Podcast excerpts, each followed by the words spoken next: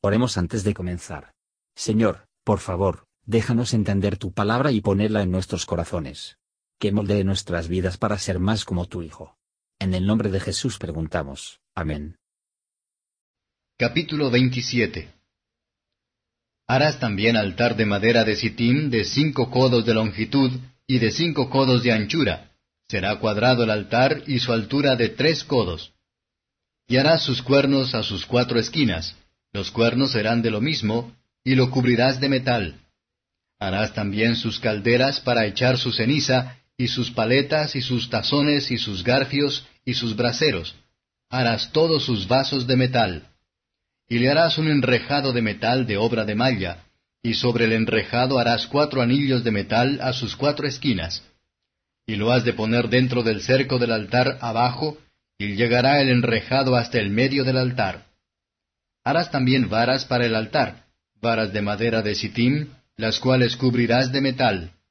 Y sus varas se meterán por los anillos, y estarán aquellas varas a ambos lados del altar cuando hubiere de ser llevado. De tablas lo harás, hueco, de la manera que te fue mostrado en el monte, así lo harás.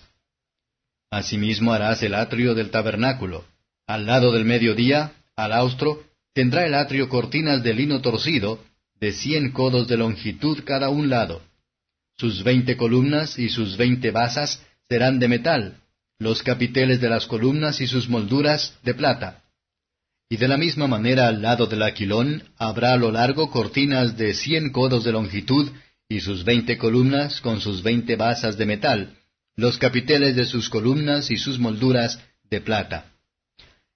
Y el ancho del atrio del lado occidental tendrá cortinas de cincuenta codos, sus columnas diez con sus diez basas. Y en el ancho del atrio por la parte de levante, al oriente, habrá cincuenta codos. Y las cortinas del un lado serán de quince codos, sus columnas tres con sus tres basas. Al otro lado quince codos de cortinas, sus columnas tres con sus tres basas.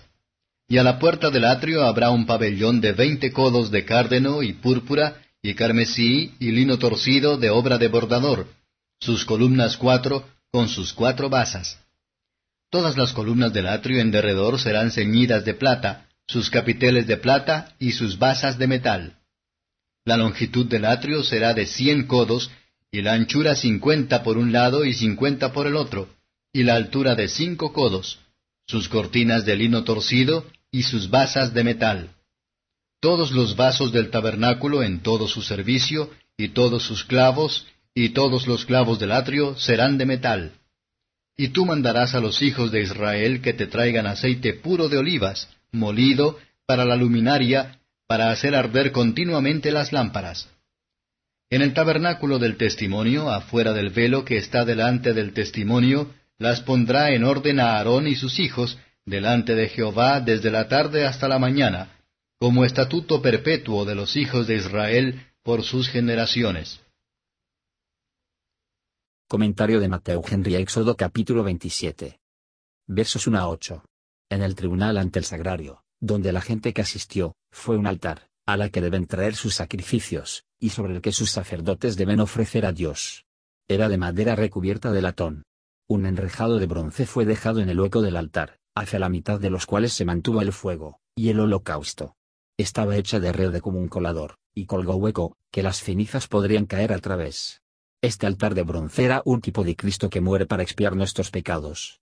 La madera había sido consumido por el fuego del cielo, si no hubiera sido asegurado por el bronce ni podía la naturaleza humana de Cristo ha traído la ira de Dios, si no hubiera sido apoyada por el poder divino. Versos 9 a 19. El tabernáculo fue encerrado en un tribunal, a unos 60 metros de largo y 30 de ancho, formada por cortinas colgadas sobre columnas de bronce, fijos en los zócalos de bronce. Dentro de este recinto de los sacerdotes y levitas ofrecían los sacrificios, y allá el pueblo judío fueron admitidos. Estas distinciones representan la diferencia entre la iglesia visible nominal, y la verdadera iglesia espiritual, que es el único acceso a Dios, y la comunión con Él. Versos 20 y 21. El afete puro significado de los dones y gracias del Espíritu, que todos los creyentes reciben de Cristo, el buen olivo, y sin el cual nuestra luz no puede brillar ante los hombres. Los sacerdotes tenían que encender las lámparas, y tienden ellos.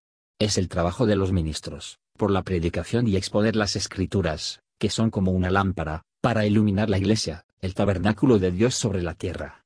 Bendito sea Dios, esta luz no está confinado al tabernáculo judío, pero es una luz para iluminar a los gentiles, y por la salvación hasta los confines de la tierra. Gracias por escuchar y si te gustó esto, suscríbete y considera darle me gusta a mi página de Facebook y únete a mi grupo Jesús Answers Prayer.